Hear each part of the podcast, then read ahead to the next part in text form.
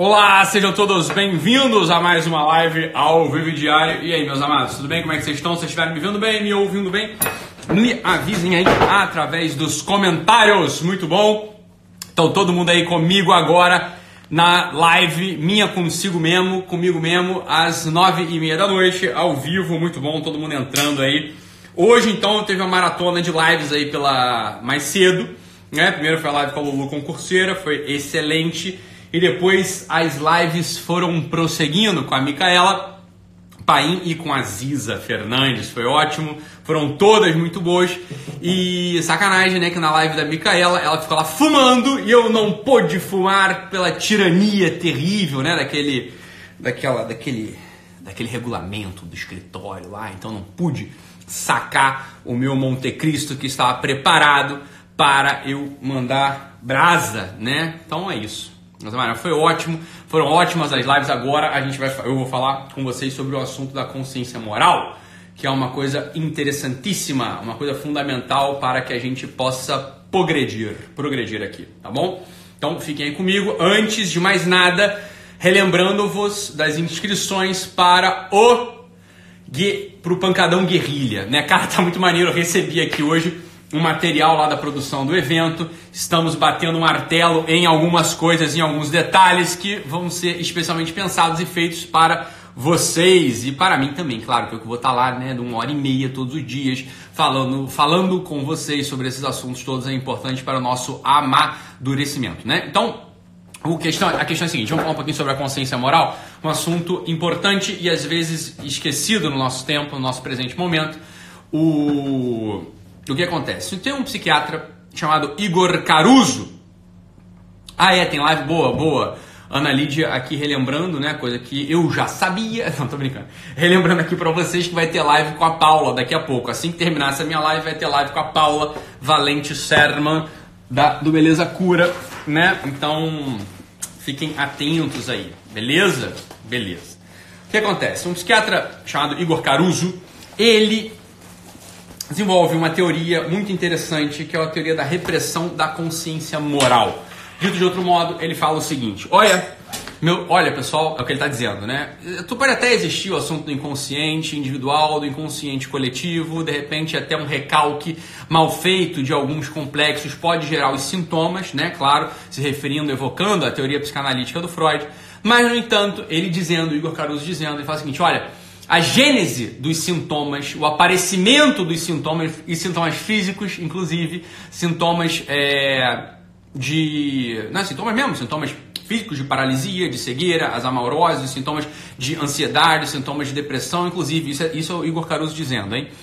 Eles são reflexo de uma coisa chamada repressão da consciência moral. Então, quando o sujeito reprime a consciência moral, por um tempo, de modo sistemático, vão, vai acabar aparecendo certos sintomas. Sintomas como ansiedade, sintomas como depressão, sintomas inclusive às vezes como é, sintomas histéricos lá, né? Descritos à época, de paralisia, cegueira, etc. O que, que, o, que, que o Igor Caruso está contando pra gente? Ele está contando pra gente uma coisa que é mais velha do que andar pra frente, que é o seguinte: você tem dentro de você um certo norte, uma certa bússola que aponta para aquela direção do que, que é o certo e do que é o errado, ainda que no nosso tempo haja uma, uma, uma frase, haja uma palavra, haja uma ideia de que, bem, o certo e errado não existe, existe a sua ideia, existe a minha ideia, a verdade ela não existe, a verdade é relativa, todo esse papo que a gente vem discutindo já há tanto tempo, mas ainda que seja verdade em parte esse assunto, essa ideia de que Existe uma certa relatividade em alguns elementos, em algumas situações, em alguns fenômenos, né, não é? É claro, se você olha questões por ângulos distintos, você pode tirar conclusões distintas, mas tem coisas que não se discute, tem coisas que você sabe que são erradas e que não que vão ferir o outro. Tem coisas que você sabe que você deve certas coisas aos demais, você sabe que você deve respeito, você deve fidelidade, você deve muitas vezes né, uma questão de justiça ou amor a alguém, e quando você defrauda esse princípio, o princípio, portanto, da consciência, uma consciência bem formada, de acordo com aquelas normas, quando você defrauda, quando você age contra a sua consciência moral, então apareceriam sintomas. Os sintomas apareceriam, a saber, sintomas de ansiedade, depressão, etc. Isso é o Igor Caruso dizendo pra gente o seguinte: olha, existe uma gênese da tristeza, existe uma gênese do sintoma, existe uma gênese, uma origem da sua infelicidade, que é sempre que você aponta a sua conduta, sempre que a sua conduta ela está apontada, orientada contra o sistema de crenças, o não sistema de crenças amparado na verdade, amparado no bem, amparado na felicidade, amparado na bondade. Sempre que você aponta a tua conduta contrariando esse conjunto de crenças verdadeiras, você vai ter o aparecimento dos sintomas. Ainda que em algum momento você já não diferencie mais se o que você está fazendo é certo e errado, e é justamente isso, a perda do fundamento, a perda da origem, quando você começa a confundir e justificar as suas ações é aí que os sintomas eles vão aparecer. Você vai em algum momento, no final das contas, em algum momento você começa a agir, né, diferente do que você pensa, você começa a pensar do jeito que você está agindo. Esse é um dos princípios, né? Quer dizer, aquele sujeito que não age como pensa acaba pensando como age. Ítalo, qual é o problema de eu pensar conforme eu vou agir. Ora, esse é um problema bastante grave, porque, é claro, o pensamento nesse sentido, o, a, a intelecção, a visualização, lembra que a gente fez uma live sobre a vista, sobre a visão, né? O sujeito que está né, o sujeito que funciona de modo, entre aspas, intelectual, intelectual não no sentido de desconectar da realidade, mas não, aquele, aquele sujeito que está é, pensando como está agindo, aquele jeito que está revendo as suas ações, aquele jeito que está preocupado em agir do modo correto, em agir do modo adequado, o sujeito, é claro, ele tem uma primazia do pensamento, não no mau sentido, sobre a ação, também não no mau sentido, é claro, mas aquele sujeito que simplesmente está vivendo de acordo com as suas ações, provavelmente esse sujeito ele está vivendo de acordo com um sistema de prazer e desprazer. É claro, a ação ela tem uma afeição ao que é prazeroso e uma rejeição ao que não é prazeroso. A ação é claro, ela tende a uma cor, ela vai tender né, a aderir àquilo que é simpático e rejeitar aquilo que é antipático. Ora, mas muitas vezes a conquista daqueles elementos que de fato importam na nossa vida, como por exemplo, né, passar no vestibular, como por exemplo, se manter num casamento, como por exemplo, você né, entrar, você permanecer na tua religião, ou você é, permanecer numa dieta, sei lá, para conquistar o corpo que você quer você precisa agir de acordo com critérios pensados e não com a ação do momento. Mas isso é tão óbvio, né? Ora, se você, claro, tem uma torta de limão na sua frente, você vai agir conforme a, a, aquilo que está na tua frente naquele momento, você vai comer a torta de limão sempre, você nunca jamais vai permanecer numa dieta, porque é claro, a dieta ela é a conquista de algo que você não vê imediatamente, mas que você vê no longo prazo, que você vê no horizonte mais amplo, ou seja, você precisou pensar, precisou intelectualizar, precisou entender quais são os bens ali, claro, né, o que que de fato é, você ganha, o que que você perde quando você está entrando na dieta e por por aí vai, né? E por aí vai. Ora, quando você age contrariamente a isso que a gente chama de consciência moral, e a consciência moral, é claro, não é aquilo que você vai comer ou vai deixar de comer, mas a consciência moral são aqueles princípios, é claro, aqueles princípios mais profundos, aqueles princípios de justiça, aqueles princípios de prudência, aqueles princípios de caridade, aqueles princípios de amor. Portanto, quando a gente age ao contrário desses princípios, a gente começa a ter, portanto, os sintomas. E como a gente se salva dessa sintomatologia, como a gente se salva dessa, dessa constelação de sintomas depressivos, ansiosos que aparecem dentro da gente, segundo a teoria do Igor Caruso, que é a teoria da repressão da consciência moral. Ora, como que a gente se salva disso? Olhando naturalmente e fazendo um exame minucioso diário sobre as nossas condutas. Isso, Ítalo, como é que eu faço isso? Você não precisa ser muito gênio para fazer isso, basta você querer, basta você se enfrentar, basta você desejar examinar e fazer um inventário das tuas ações. A gente sabe, no final das contas, assim como no filme do Pinóquio, a gente sabe quando a gente está desejando ir só para a Ilha dos Prazeres. Lembra do filme do Pinóquio? Lembra do filme do Pinóquio? Olha, o Pinóquio era um boneco de pau que não era nem gente, ele não tinha ainda, por assim dizer, a consciência formada, por isso a fada madrinha enxerta uma consciência externa nele, chamada grilo falante. O grilo falante é aquele pentelho, né, entre aspas, que fica ali indicando para o Pinóquio qual que é o certo e o errado em cada ocasião, em cada circunstância até um determinado momento, no qual o Pinóquio ele manda o grilo falante às favas e começa a agir não mais conforme os cânones, não mais conforme a orientação da sua consciência moral, mas segundo a orientação daquilo que ele está vendo na sua frente. Ora, o certo parece errado, às vezes o errado parece certo, e ele vai agindo ali sem muitos critérios, ele acaba sendo conduzido àquele lugar chamado Ilha dos Prazeres, lembra? Ele vai lá, né, o João Honesto, que é aquela raposa, toda simbólica simbólica do filme é maravilhosa. A raposa, ou seja, aquele animal sabido, esperto, que se esgueira, que espera o momento certo para dar o bote. A raposa, símbolo dessa astúcia, muitas vezes maligna, conduz o Pinóquio a rejeitar o grilo falante, né? O grilo, aquele cri-cri, lembra o grilo? Qual o barulho que o grilo faz? Cri-cri-cri-cri.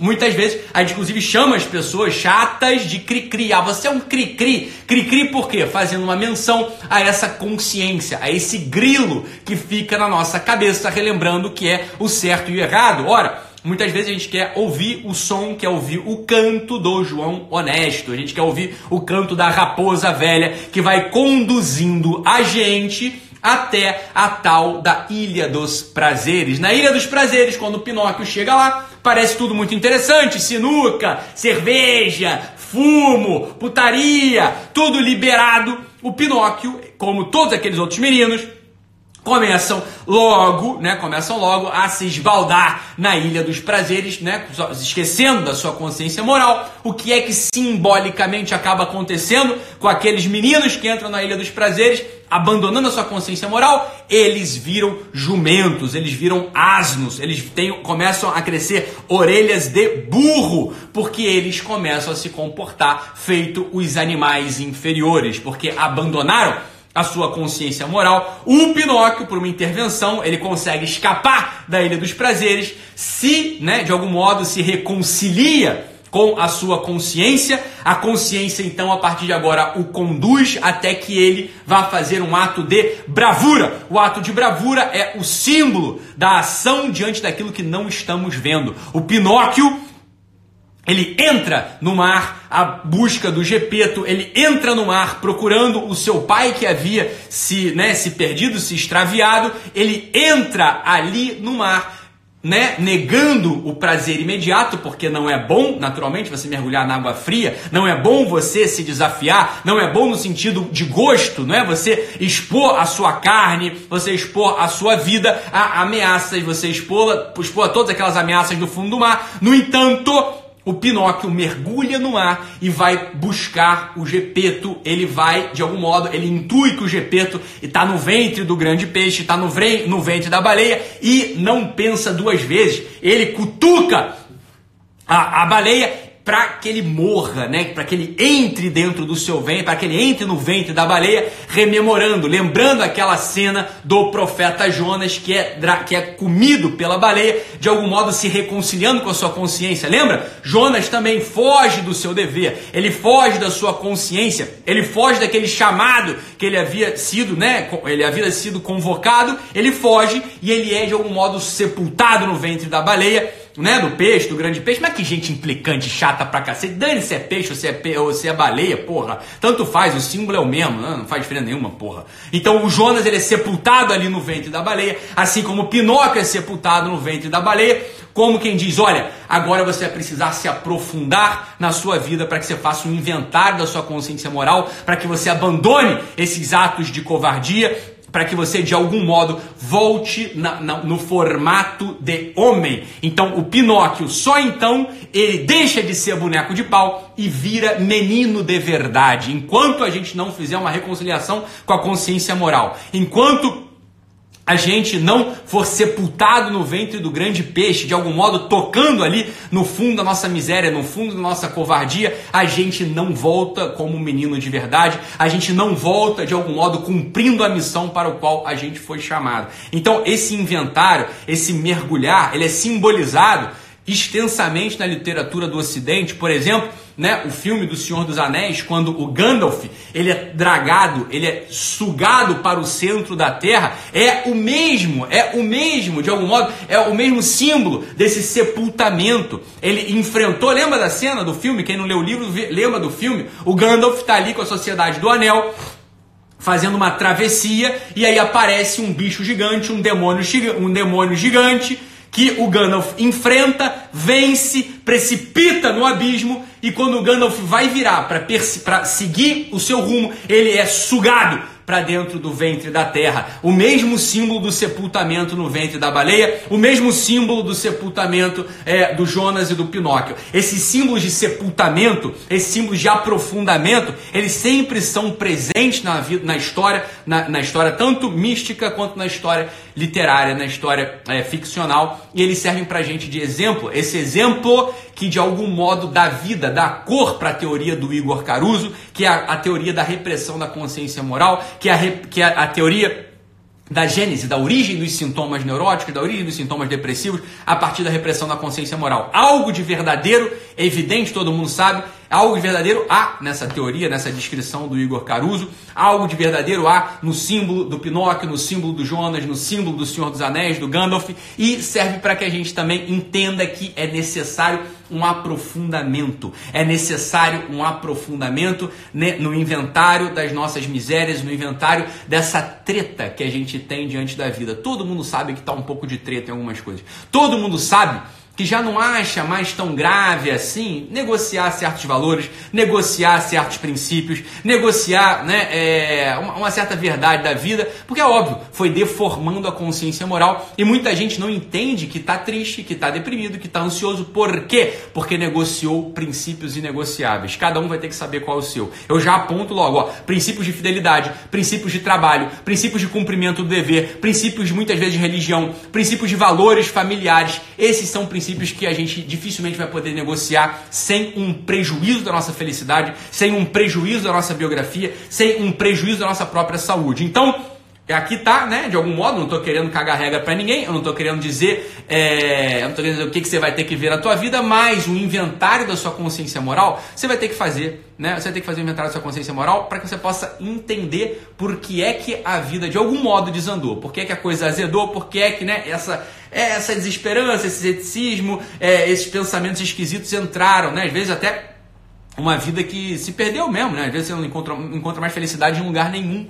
É, aí está um dos princípios, aí está uma das origens possíveis de toda essa situação que aparece em você. Ou seja, aquela pessoa que, né, vi, né, que pensa, né, que, que não vive como pensa, acaba pensando como vive, isso faz a repressão da consciência moral, isso gera os sintomas, isso te desconecta com os teus princípios inegociáveis, né, e aqui não tem nada de é, muito esquisito, né, ou de muito difícil você entender, você sabe quais são esses princípios inegociáveis, né. Então, vamos usar essa simbólica desses desenhos, dessa literatura, da mística, para que a gente possa de algum modo ganhar força, ganhar energia e hoje, mas hoje mesmo, a gente antes de deitar a cabeça no travesseiro, a gente faça um inventário da consciência moral. Né? A gente sabe que a gente sabe no final das contas que coisas a gente está fazendo que não devia estar tá fazendo, seja no nosso trabalho, seja nossa vida familiar, seja nossa vida de amizade, seja nossa vida religiosa, ou seja, que coisas eu preciso resgatar hoje ou amanhã ou hoje ou amanhã, para que a minha vida volte ao prumo no sentido da consciência moral. Então, olha só, o Igor Caruso.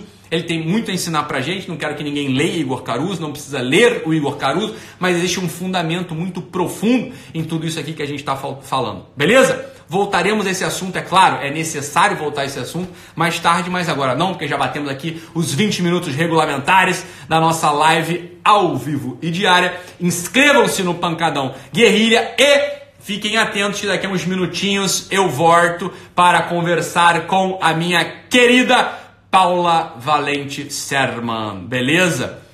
Até daqui a pouco, pessoal. Fiquem com Deus. Um abraço e inscrevam-se no Pancadão Guerrilha, beleza?